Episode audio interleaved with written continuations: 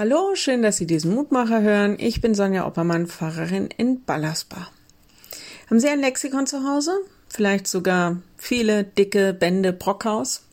Die meisten nutzen ja mittlerweile das Internet, um Wissen zu erlangen, Fragen zu klären und Informationen einzuholen.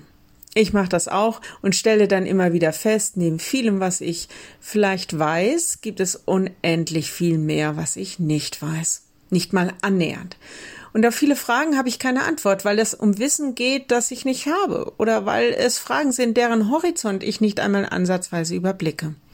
Warum etwas geschieht, wie es in diesem oder jenem Fall weitergeht, was denn in Entscheidungen wirklich richtig ist, manchmal sogar, was wahr ist. Hiob steht vor solchen großen Fragen und er sagt, das ist die Losung für heute. Gott ist weise und mächtig. Wer stellte sich ihm entgegen und blieb unversehrt? Hiob 9, Vers 4. Und der Lehrtext für heute Trachtet nicht nach hohen Dingen, sondern haltet euch zu den niedrigen. Haltet euch nicht selbst für klug. Römer 12, Vers 16. Haltet euch nicht selbst für klug. Mir klingt das lange nach. Und für mich ist die Frage, ob ich mich in allem, was ich vielleicht nicht weiß, mich dem anbefehlen kann, der weiß und der weise ist und von dem ich glaube, dass ich, zumindest irgendwann, in den ganz unterschiedlichen Fragen meines Lebens von ihm eine Antwort bekomme. Oder dass sich die Frage vielleicht irgendwann auch nicht mehr stellt. Ich glaube, dass er weiß, wie es weitergeht, auch wenn ich es nicht tue, und deshalb vertraue ich ihm.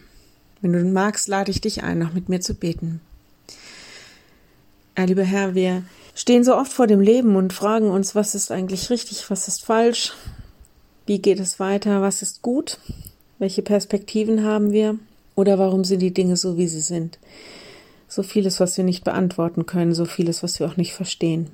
Ich möchte dich bitten, dass wir deshalb nicht anfangen, an dir zu zweifeln, sondern dass wir lernen, dir zu vertrauen in all diesem vielen, was wir nicht wissen, dir zu vertrauen, dass du es weißt und uns auch dir überlassen zu können, weil du es weißt.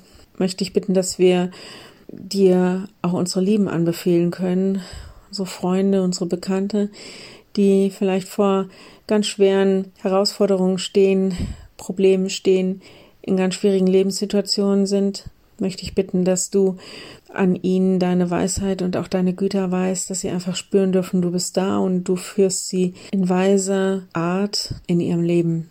Möchte ich bitten für all diejenigen, die Fragen haben, dass sie in dir eine Antwort finden können. Möchte ich bitten, dass du ihnen zur Seite stehst. Segne sie, segne uns alle. Amen. Morgen wieder ein neuer Mutmacher. Bis dahin. Tschüss.